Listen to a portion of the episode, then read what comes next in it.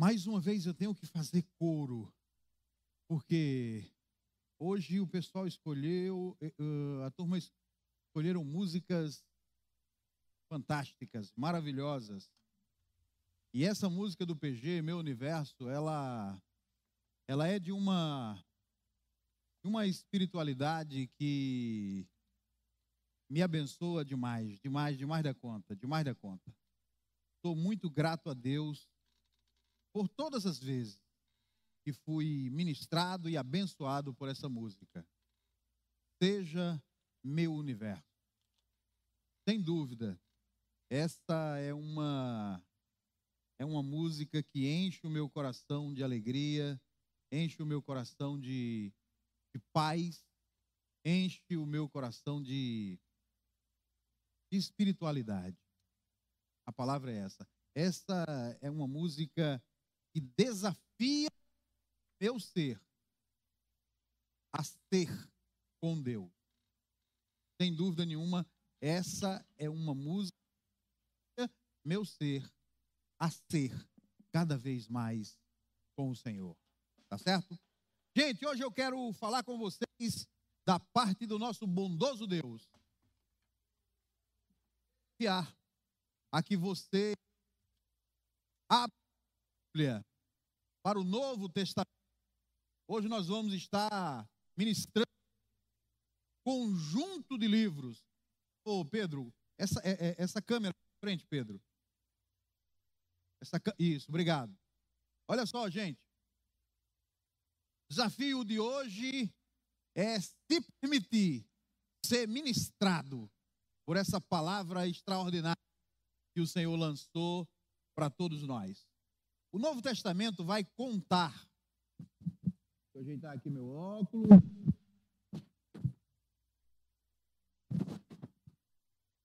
Isso.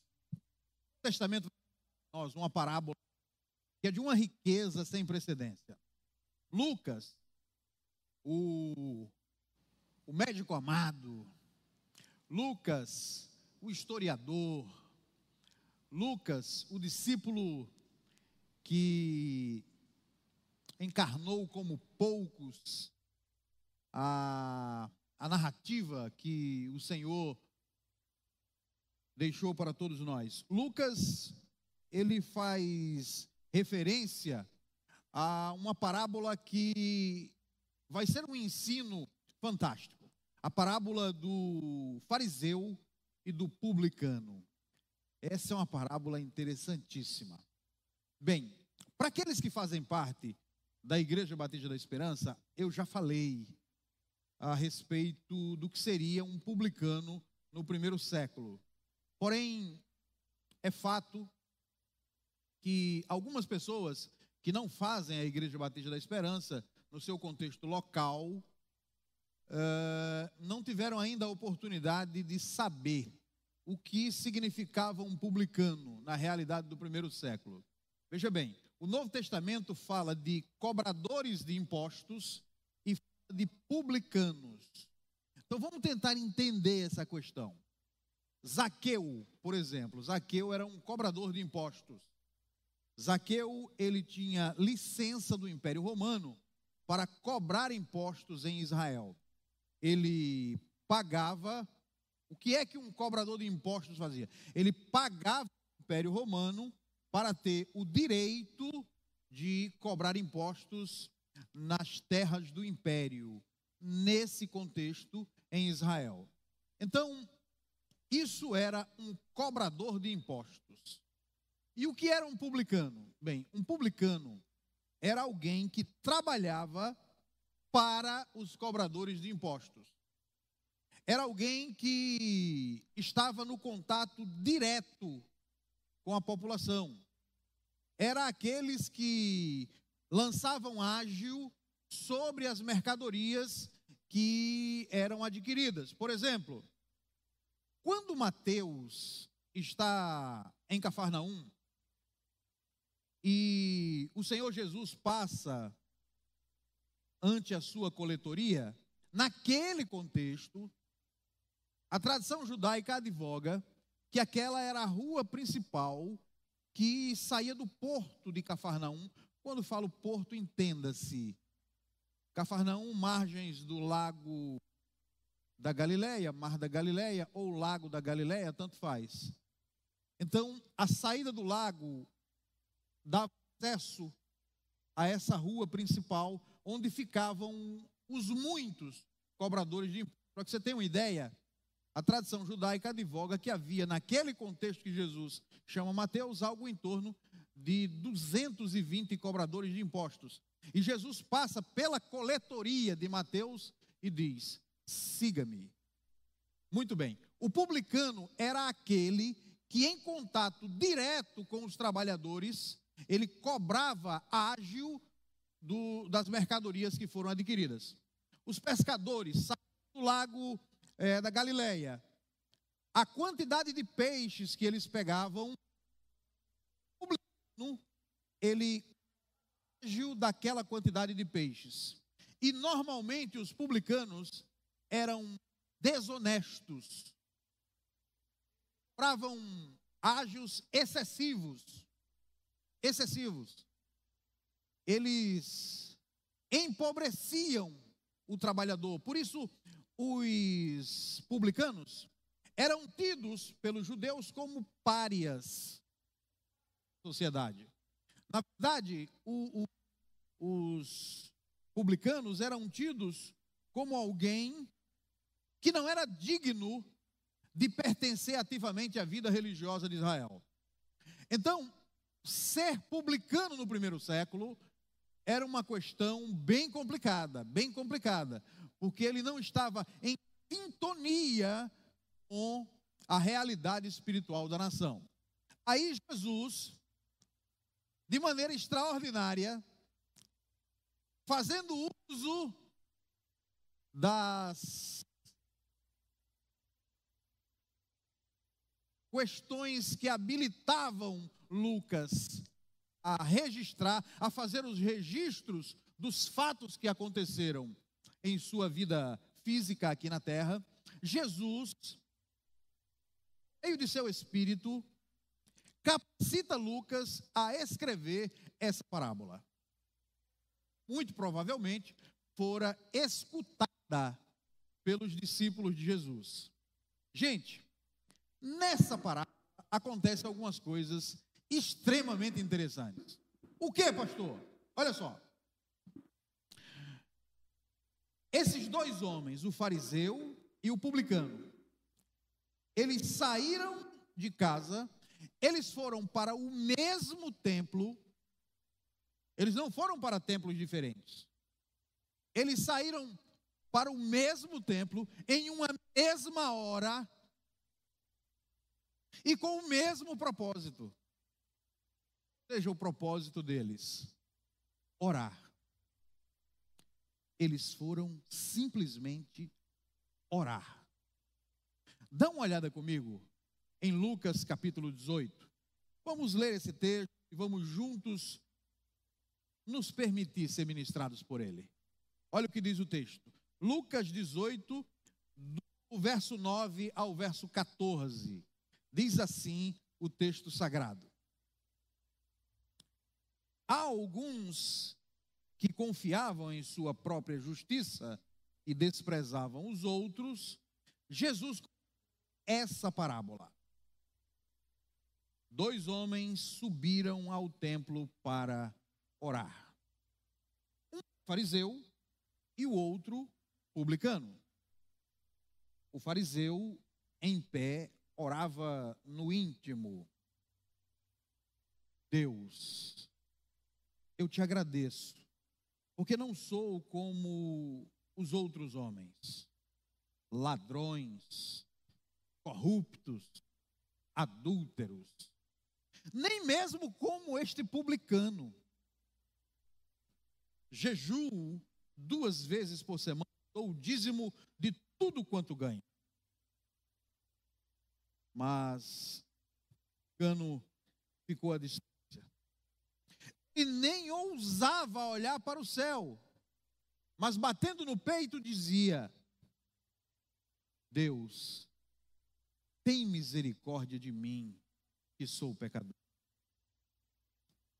eu lhes digo que este homem, e não o outro, foi para casa justificado diante de Deus. Pois quem se exalta será humilhado, e quem se humilha será exaltado.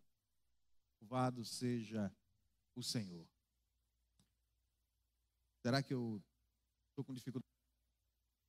Só um minutinho, gente, que eu vou trocar aqui a pilha do microfone.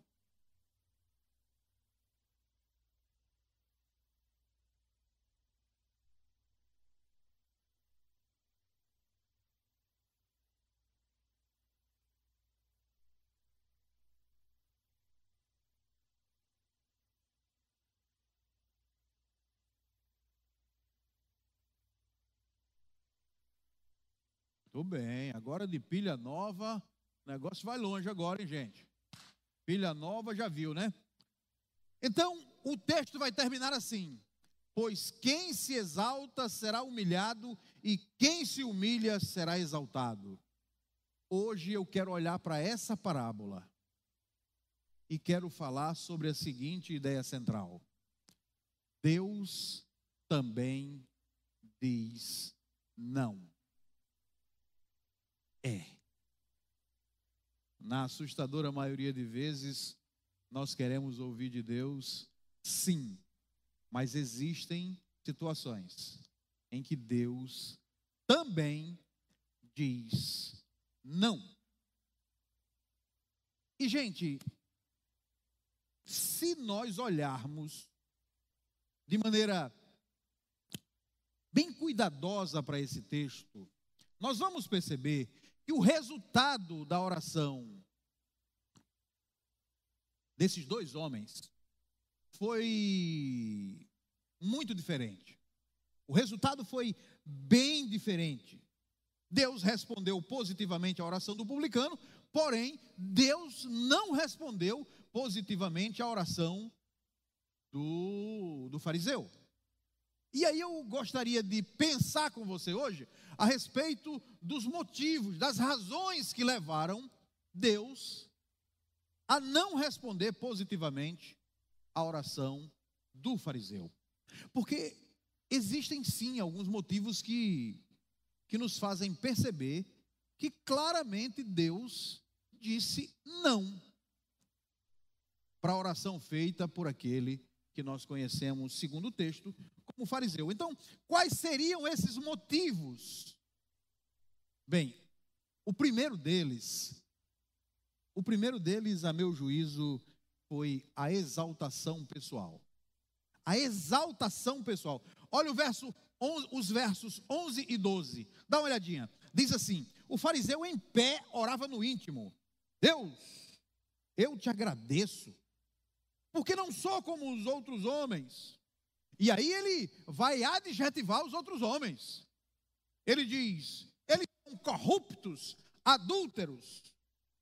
Olha só, gente. Ele claramente chama os outros homens de ladrões, corruptos e adúlteros. E ele deixa muito claro: eu não sou como eles. A minha casta é superior. Eu não pertenço a esse naipe. Não, não, não, não, não. A minha estirpe é outra. Queridos, na verdade, o fariseu não orou. Ele fez um discurso eloquente para se autopromover o que mais está presente na oração dele é a exaltação pessoal. Ele, na verdade, não orou, ele tocou trombetas, homenageando a si mesmo. Nós enxergamos aí a exaltação pessoal. Na verdade, meus queridos, ele não orou, ele aplaudiu a sua performance religiosa. Foi isso que ele fez. Ele não ora, ele aplaude sua performance religiosa. Essa é a grande verdade, meus irmãos. Ele não ora, ele reverencia o seu ego. Eu não sou como esses homens, não. São ladrões, corruptos, são adúlteros, esse, esse naipe não é meu, essa estirpe não é minha. Meu irmão, minha irmã, ele não orou. Ele fez, na verdade, um solo. Ele fez um solo.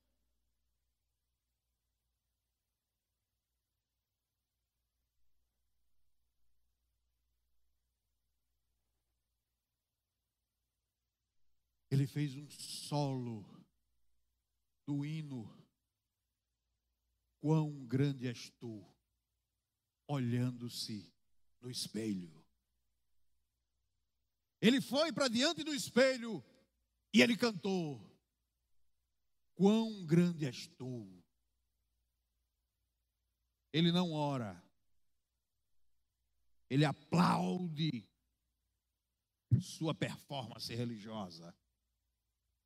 Então, o que nós enxergamos aqui é a primeira razão que faz com que Deus não responda positivamente, faz com que Deus diga não. A exaltação pessoal, e aí nesse ínterim, é possível que você me pergunte, pastor, e o que, que isso tem a ver comigo? Aí eu respondo: orar não pode ser um veículo de exaltação pessoal. A oração não deve, sob nenhuma hipótese, ser um veículo de exaltação pessoal. Não, não, não, não, não, não, não. Não existe nada mais, mais abominável para Deus do que o orgulho. Essa é a verdade. Não existe, não existe, não existe. O texto sagrado nos ensina que Deus resiste aos soberbos, mas agracia os humildes. Logo, meu irmão, minha irmã, é importante que se tenha em mente a razão que levou Lúcifer a perder seu estado de graça. O que foi? O orgulho. Orgulho, orgulho a soberba precede a ruína e a oração não pode ser um canal para a exaltação pessoal. Meus irmãos, nós não atrairemos a atenção de Deus sem estarmos vestidos com os trapos da humildade. Não. Jamais atrairemos a atenção de Deus se não estivermos vestindo os trapos da humildade. E quando falo de trapos, não estou sendo literal, estou no ambiente da retórica. O que quero dizer é que não conseguiremos atrair a atração de, a, a atenção de Deus se não existir humildade em nosso coração se não existir a verdade que nos faz humildes. De que verdade o Senhor está falando, pastor? Eu digo, a verdade que nos faz ter consciência situacional de que nós somos inteiramente dependentes de Deus. Sim, Sim, sim, sim. A grande verdade é que soberba e oração viajam por caminhos absolutamente diferentes. Absolutamente diferentes. Se queremos respostas de Deus a nossas orações, então devemos evitar a exaltação pessoal diante do Senhor. Meus irmãos,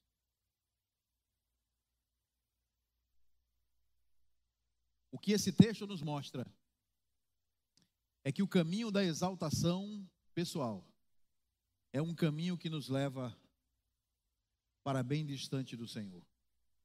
Então eu não tenho dúvidas em afirmar que a primeira razão, que o primeiro motivo que esse texto mostra que Deus disse não ao fariseu foi em função da exaltação pessoal. Qual foi a segunda razão que esse texto vai mostrar para a gente? A busca do objeto errado. O fariseu busca em sua oração um objeto totalmente errado. Totalmente errado. Olha aí, meu irmão, o que diz o verso 11. O verso 11 diz assim: O fariseu em pé orava no íntimo: Deus, eu te agradeço porque não sou como os outros homens, ladrões, corruptos, adúlteros, nem mesmo como este publicano. Ora, ele estava fazendo uma oração endereçada ao seu mundo. Ele não estava buscando a presença de Deus, ele estava ratificando suas virtudes em seu mundo. A sua oração é endereçada ao plenário que está diante dele.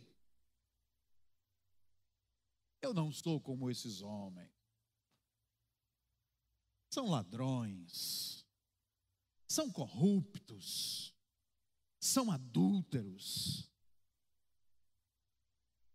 A oração do fariseu tem um objetivo, tem um alvo a alcançar: o seu plenário. A grande verdade é essa: Deus, na verdade, era apenas um trampolim. Para quê? Para ele alcançar a notoriedade pública. Ele queria alcançar a notoriedade pública e a admiração daqueles que o enxergavam. Era isso que ele queria. Ele agradece a Deus, não as dádivas do alto. Não, não é isso que ele agradece a Deus. Ele agradece a Deus as suas virtudes pessoais.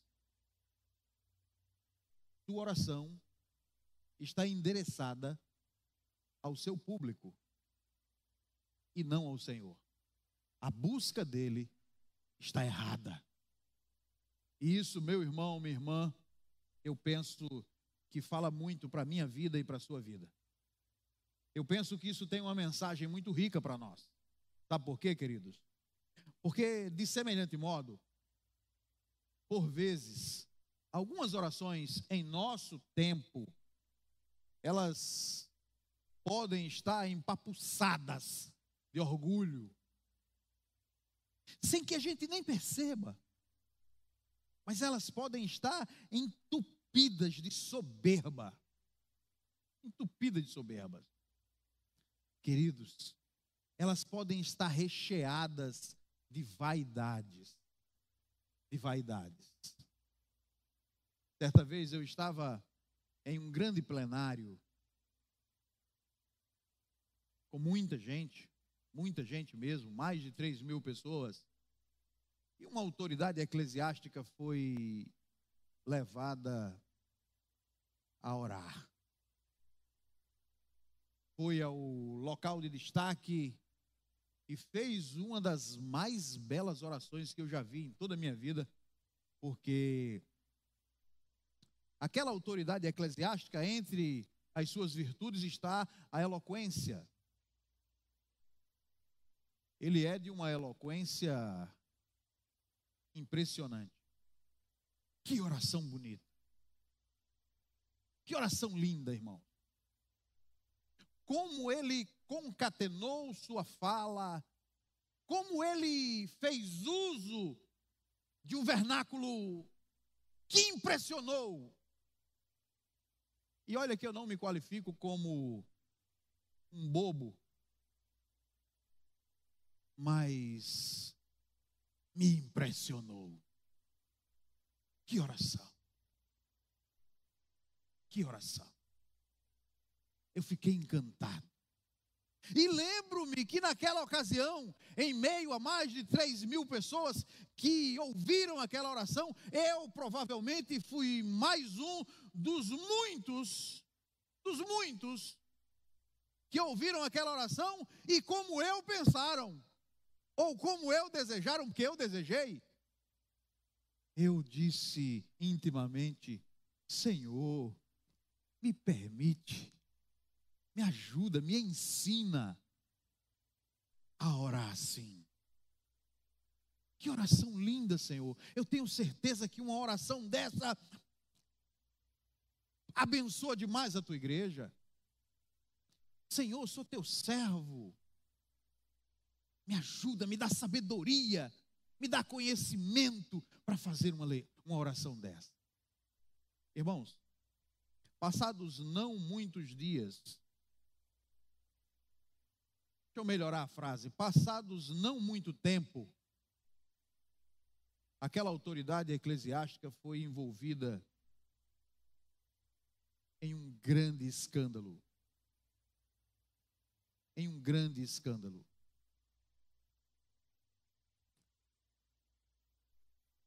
E no meio da minha tristeza, eu lembrei daquela oração. E concluí que ela impressionou muitos homens, como eu. Mas provavelmente ela nem foi ouvida por Cristo. Porque é muito possível que aquela oração estivesse empapuçada de soberba, recheada de orgulho e entupida de vaidades. E aquela foi uma lição muito dolorosa para mim, porque eu não, eu, eu, eu não consigo encontrar alegria quando uma liderança espiritual, quando uma liderança eclesiástica cai. O prejuízo para o evangelho, deixa eu melhorar a minha frase, o prejuízo para a igreja é muito grande. Para o evangelho, não, de forma nenhuma, mas para a igreja, principalmente para as igrejas locais, a queda de uma liderança espiritual traz um prejuízo muito grande. Com isso, eu estou querendo lhe dizer que não é a beleza, não é a eloquência que faz da nossa oração digna de ser ouvida e respondida positivamente pelo Senhor. Não.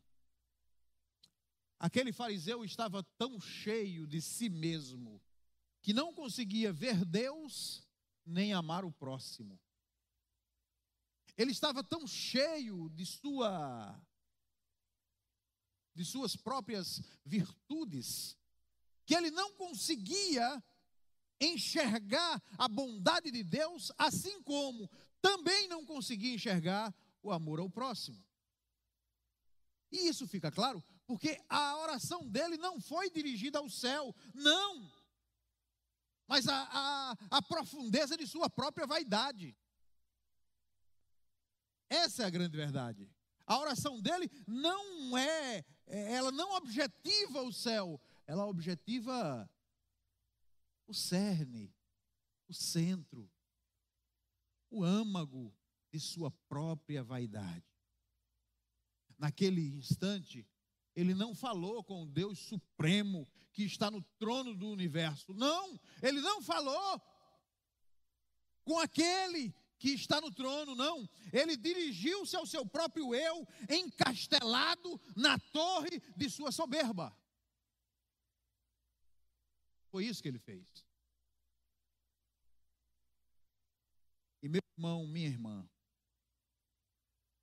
eu vejo mais uma grande lição aqui. A igreja do século 21, ela se equivoca em muitas coisas, entre as quais ela acredita, como eu, naquele plenário, que orações bonitas, com cheiro intelectual, antes que você diga que intelectualidade não tem cheiro, eu repito, é retórica. O ambiente é figurativo. Muitos acham que, que a, a beleza a eloquência, a intelectualidade que se perceber na oração vai fazer com que Deus a perceba e a responda. Do engano, lê do engano, uma absoluta superficial interpretação. Não, não, não, não. Não. Eu volto a fazer referência a ao personagem bíblico que, por muitas vezes, já fiz referência todas as vezes que trato sobre oração. A razão pela qual Deus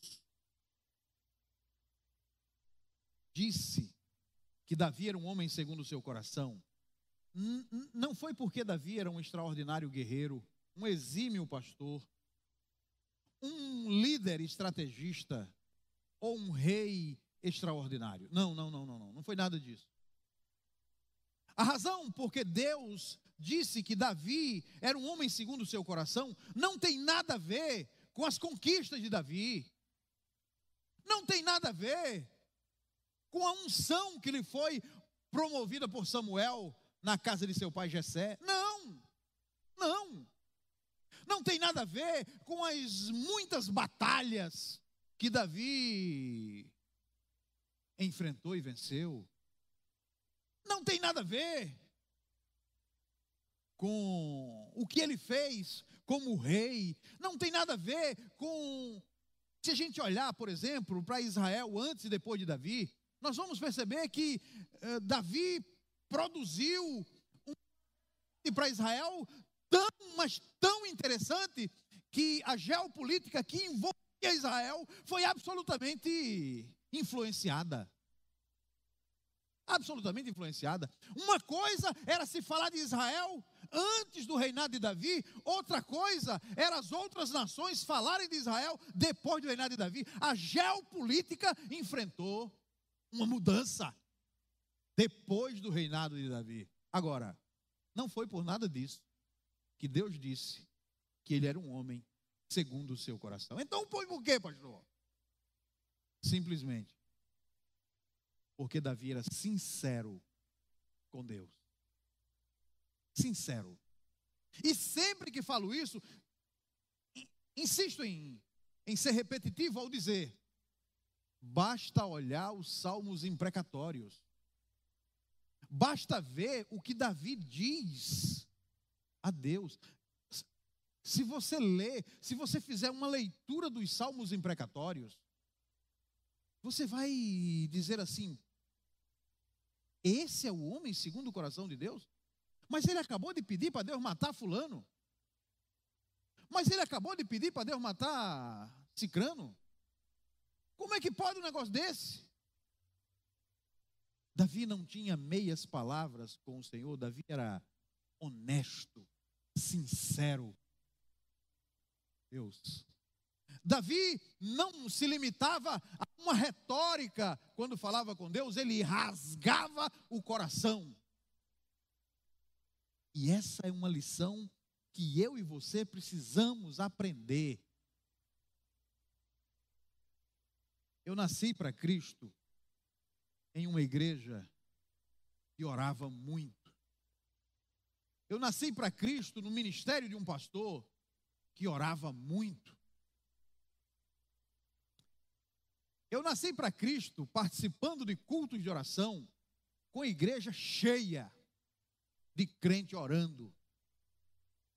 Eu nasci para Cristo em uma igreja que na quarta-feira a gente precisava chegar cedo para pegar lugar sentado no culto de oração.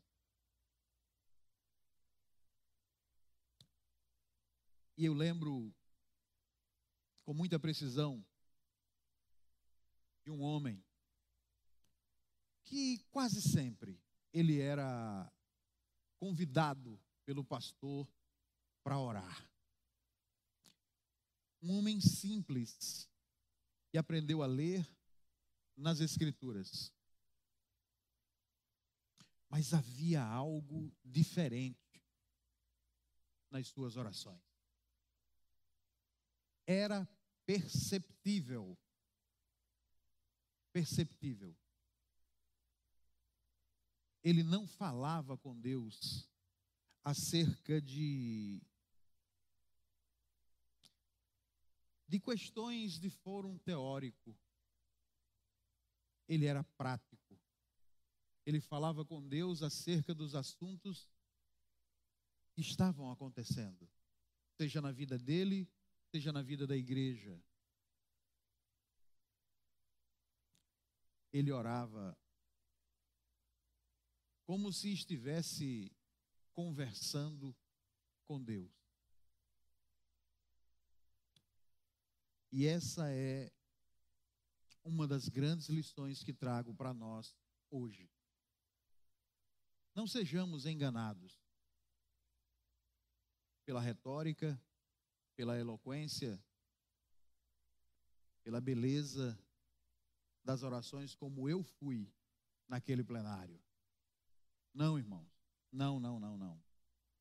É muito importante que a gente perceba com clareza, sem dificuldade, que a busca do objeto errado inviabiliza nossa conversa com Deus. A busca do objeto errado foi o segundo elemento que levou Deus a dizer não para a oração daquele fariseu. Houve um terceiro objeto, ou melhor, um terceiro, uma terceira razão. Qual foi, pastor?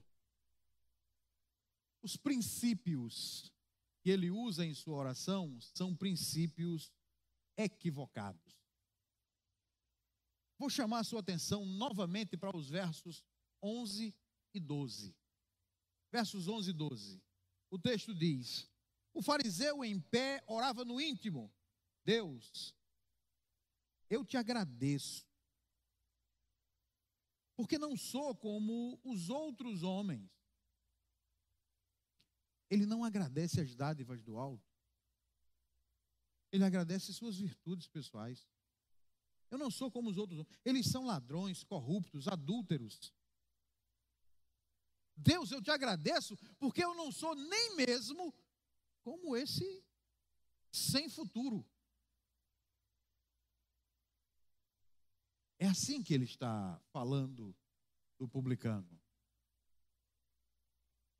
Jejuo duas vezes por semana e dou o dízimo de tudo o que tenho.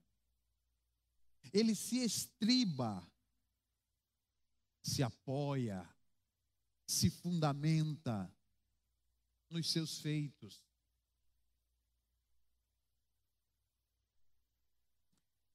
A oração dele estava repleta de um conteúdo que ignorava os princípios de Deus. Como assim, pastor? Veja só. As palavras dele ignoram os princípios de Deus. Por quê, pastor? Perceba que engenhosamente ele escolhe as palavras que melhor enfoquem as suas virtudes. Ele escolhe engenhosamente palavras que faça com que os outros sejam enxergados como abomináveis e desprezíveis. Olha, Senhor, eu não sou como esses homens que são ladrões, corruptos, que são adúlteros, ou ainda, eu não sou como o sem futuro desse publicano que vive roubando o povo, que vive cobrando ágil excessivo do povo. Não, Senhor. Eu jejuo vezes por semana. Eu dízimo de tudo que eu tenho. Parafraseando o fariseu. Eu sou o cara, Senhor. Eu sou a última Coca-Cola do deserto. Eu sou o último biscoito do pacote. Senhor, eu sou o cara. muito rapidamente, entrando em um ambiente relativamente cômico, é possível que ele estivesse com isso dizendo: Senhor, daqui a 20 séculos, um cara vai compor uma música para mim. Que ele está dizendo, me leva a perceber isso. Ele estava falando assim: Senhor, daqui a 20 séculos, Roberto Carlos vai cantar. Esse cara sou eu. Esse cara sou eu. Se tem alguém nesse templo, Senhor, que merece ser ouvido e merece ser respondido positivamente, aqui esse cara sou eu. Ele se considera o melhor de todos os crentes. Essa é a grande verdade. Por que, pastor? O senhor está dizendo que ele se considera o melhor de todos os crentes? Porque ele vê os outros como ladrões, corruptos e adúlteros. Então, as palavras dele ignoram os princípios de Deus. Mas não, é, mas não são apenas as palavras dele que ignoram os princípios de Deus. Os seus sentimentos também ignoram os princípios de Deus. Como assim, pastor? os sentimentos dele. Olha só, a oração do fariseu. Agora pense no mundo jurídico. Pense no mundo das leis. Sabe o que foi a oração do fariseu? Nada mais, nada menos do que uma peça de acusação leviana. Foi isso. A oração dele foi uma peça de acusação leviana contra todos os homens que estavam naquele lugar. Nada mais do que isso. E o pior, né? Essa peça de acusação que vem contra todos os homens que estão naquele lugar foi enfaticamente dirigida também a uma pessoa, o publicano. Sim, meus irmãos. O fariseu em nada dependeu de Deus. Sabe por quê? Porque a seu juízo, ele tinha tudo e ele era tudo. Então ele não precisava de Deus. Mas na verdade ele era uma pessoa adoecida pela síndrome da exaltação pessoal. E aí, gente, esse é mais um motivo pelo qual Deus responde negativamente ao fariseu. Por fim, eu apresento à luz do texto mais uma razão pela qual Deus não responde à oração do fariseu. E esse motivo é a autojustificação ele se auto-justifica. Olha o que diz o verso 14. Diz assim: Eu lhes digo que este homem, e não o outro, foi para casa justificado diante de Deus. Pois quem se exalta será humilhado, e quem se humilha será exaltado. O fariseu se auto-justifica diante de Deus. Senhor, eu não sou como esses homens. Eles são ladrões, corruptos, adúlteros. Eu, eu jejuo duas vezes. Eu, eu dou o dízimo de tudo que eu tenho. Parafraseando o fariseu, ele está dizendo assim: esse templo aqui, ó, funciona direito porque eu estou pagando, ó, eu estou pagando, viu? É importante que o senhor saiba, viu? Que isso aqui tudo está funcionando, que eu pago. Porque eu dou o meu dízimo. É isso que ele está dizendo.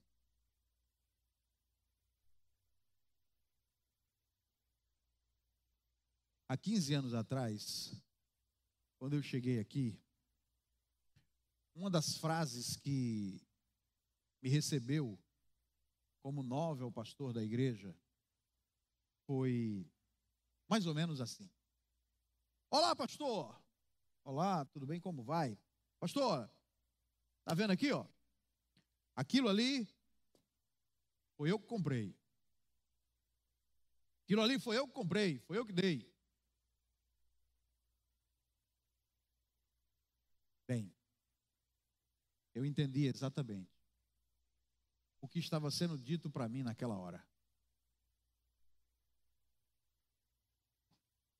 O fariseu se auto-justifica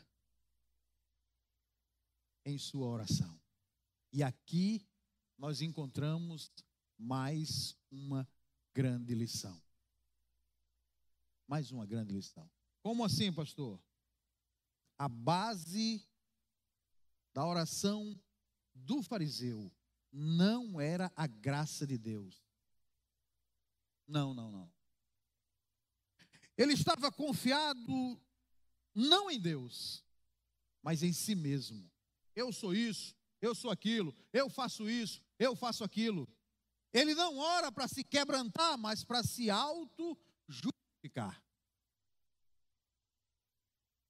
E nós, pastor? O que esse texto fala para nós? Como esse texto pode nos ensinar?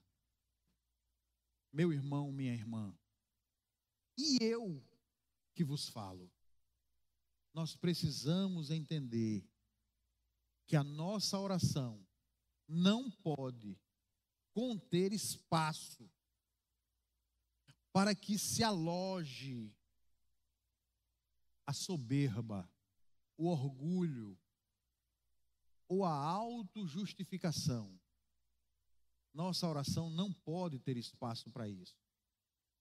Por uma razão simples. Eu, eu quero que você atente bem para o que eu vou dizer. Preciso que você atente bem para o que eu vou dizer.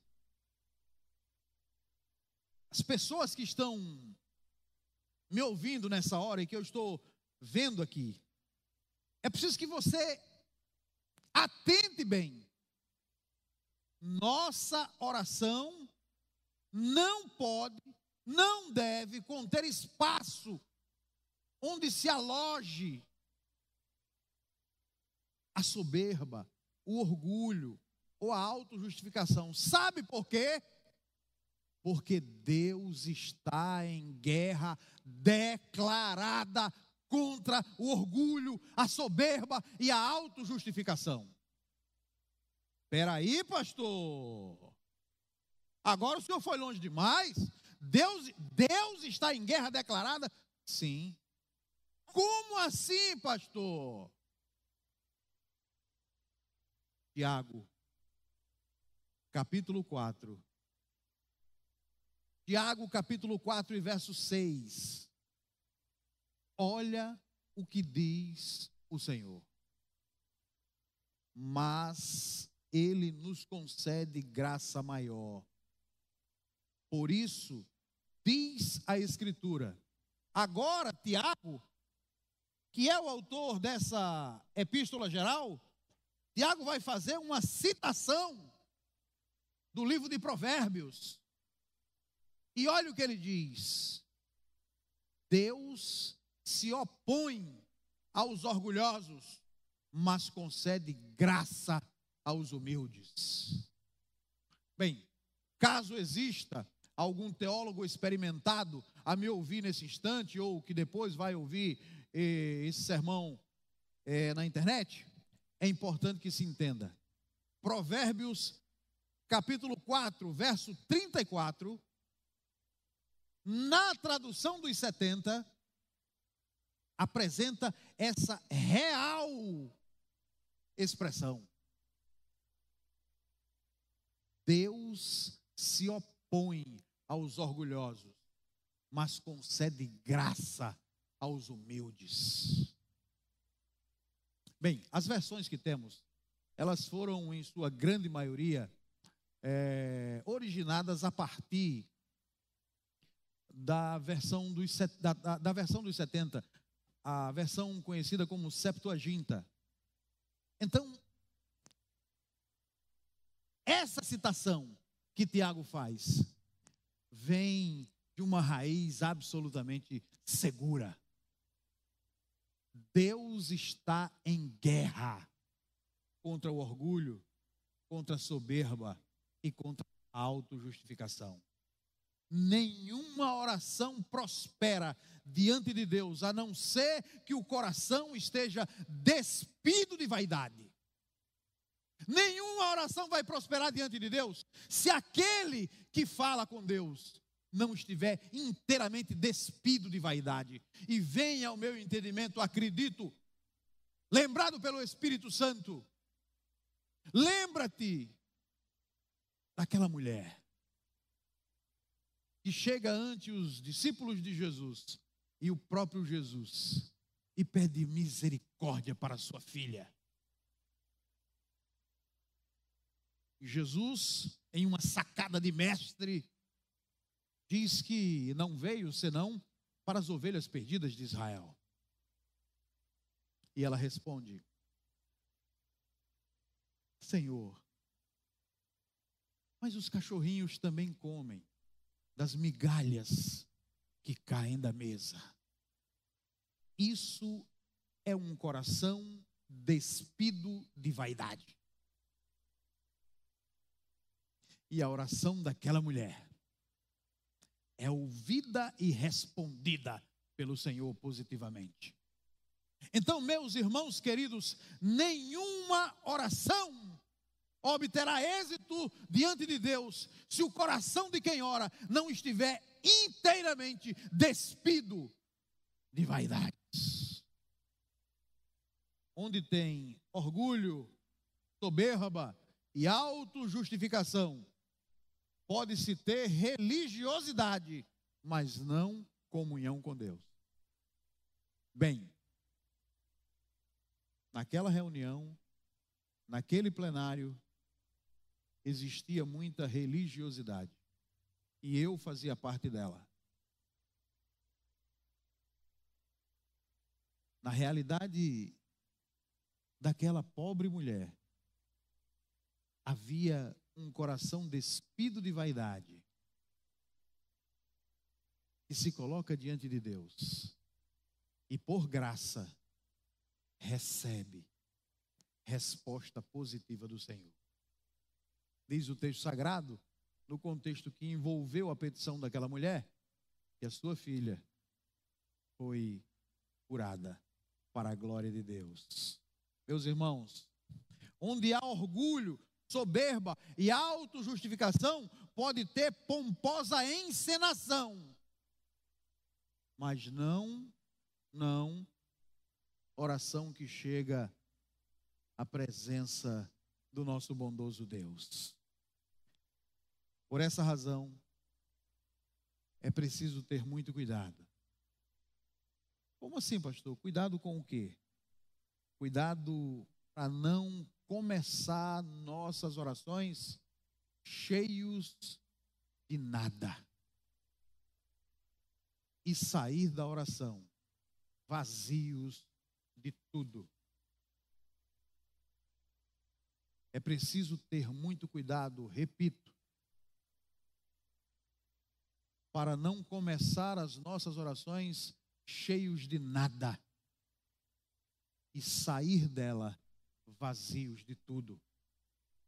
Onde a soberba, o orgulho e a autojustificação se apresentam bem. Esse lugar não tem nada a ver com o Senhor. Nada, nada, nada, nada. E depois de dizer tudo isso, é possível que você me pergunte, pastor, então o que fazer, pastor? Então o que fazer? Como orar, pastor? Bem, eu, eu, eu diria simples. Eu diria que é simples. Eu diria que uma oração que alcança a atenção de Deus e sua resposta positiva, ela é feita por alguém que que percebe conscientemente que todas as situações em que está envolvido somente logrará êxito na dependência de Deus. Nenhuma outra forma. A consciência situacional de quem conversa com Deus precisa ser uma consciência absolutamente dependente de Deus. Por que Deus tem dito não no tempo chamado Porque tantas vezes, sem perceber, nós estamos estribando nossas orações nos nossos feitos.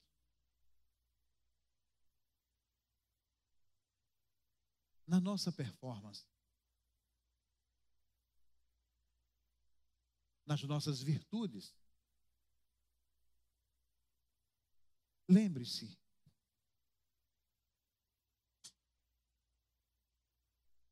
Eu não sou como os outros homens. Eles são ladrões, corruptos, adúlteros. Bem, talvez nós hoje, talvez a nossa oração não diga exatamente isso, mas é possível que de outra forma nós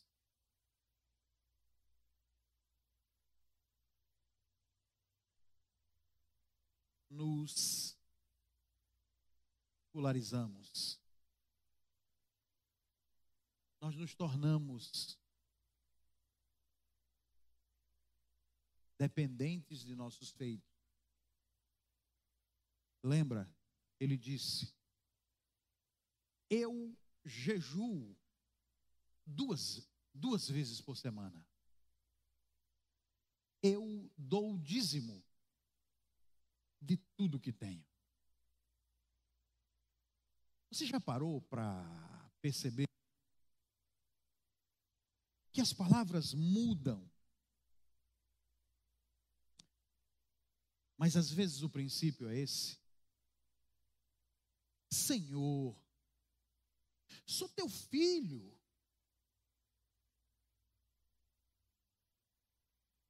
Com isso nós dizendo, Ora, Senhor, eu não sou como esses aí. Senhor, eu sou teu servo. Como eu estou passando por essa situação, Senhor, eu sou teu servo. Isso é nos estribar nos nossos feitos, nas nossas virtudes. Isso é dizer, Senhor, eu não sou como eles. Esse mundão aí, ó Senhor. Eu não sou como eles, Senhor. Eles nem olham para o Senhor. Meu irmão querido, minha irmã querida, Deus nos responde por graça, não porque merecemos.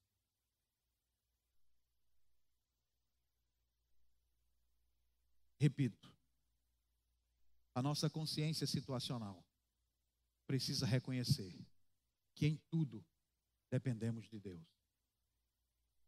E aí, de repente, alguém pode pensar: ah, Pastor, tudo bem, mas é importante que o senhor entenda: quem bota comida na minha casa sou eu. Eu trabalho, corro atrás.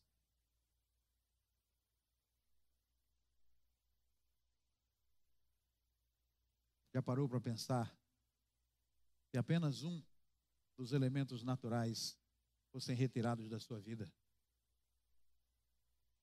Você já parou para pensar o que acontece com uma pessoa? E aqui eu não estou fazendo referência à condição espiritual de ninguém, é apenas o fato. Já parou para pensar como será ou melhor, como foi a situação de alguém que, infectado pela Covid-19, teve a sua saturação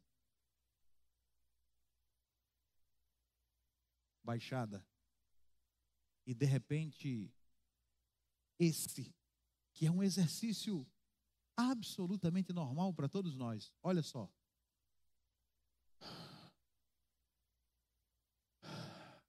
De repente, não se pode mais fazer isso. De repente, todos os títulos vão embora. De repente, todos os prêmios vão embora. De repente, tudo o que tem tanto valor para nós perde o significado. De repente, tudo o que nos é mais importante é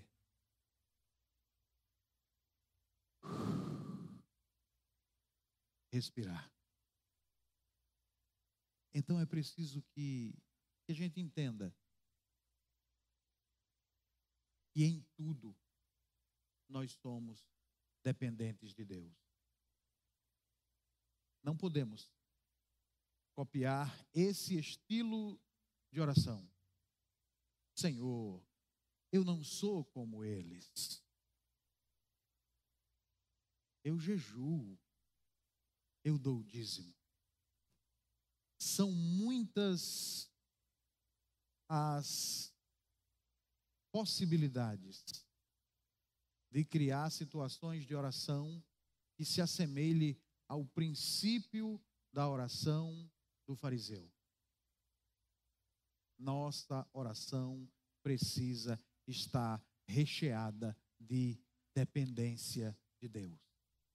Mas, pastor, por que, que o senhor está insistindo tanto nessa coisa de dependência de Deus, de dependência de Deus, de dependência de Deus. Por que, que o senhor insiste tanto, pastor? Por uma razão simples.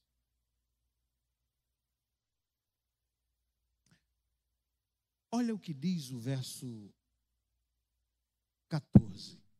Melhor, o verso 13. Olha o que é uma consciência situacional que depende inteiramente de Deus. Mas o publicano ficou à distância. Senhor, olha, olha, olha só, Senhor, eu não sou digno de me aproximar. E aí é importante que se entenda que naquele contexto, certo? A ideia de presença de Deus estava no templo.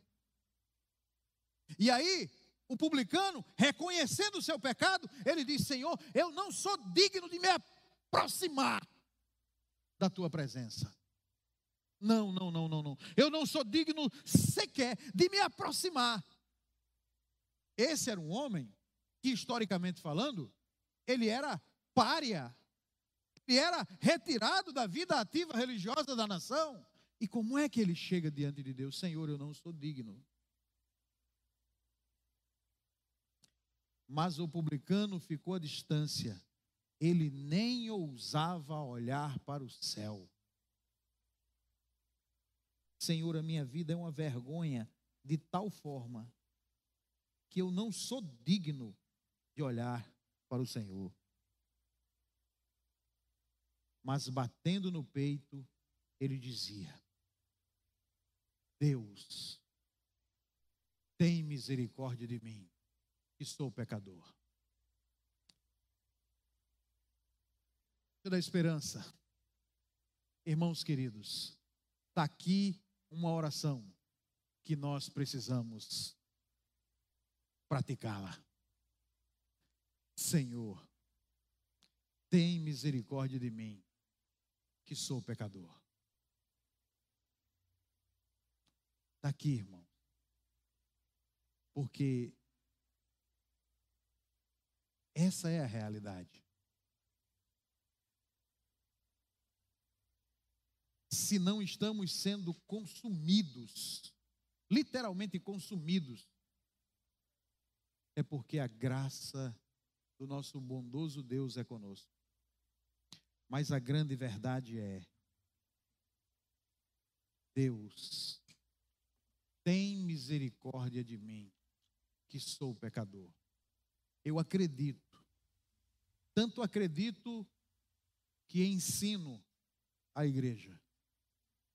essa é a oração que nós mais devemos praticar. Consciência situacional que nos faz perceber que em tudo somos dependentes de Deus. Sabe por quê, gente? Não há nada que façamos que nos tornem dignos da presença de Deus. A presença de Deus se torna acessível a nós por graça do nosso Senhor e Salvador, Jesus de Nazaré. Não por mérito humano, não pelo que fazemos, não pelo que somos. E eu repito o que semana passada foi tão enfaticamente observado. Não é sobre nós, é sobre Ele, porque sem Ele nada somos. Eu quero concluir o sermão de hoje dizendo: Senhor, tenha misericórdia de nós, porque somos pecadores. Deus abençoe sua vida.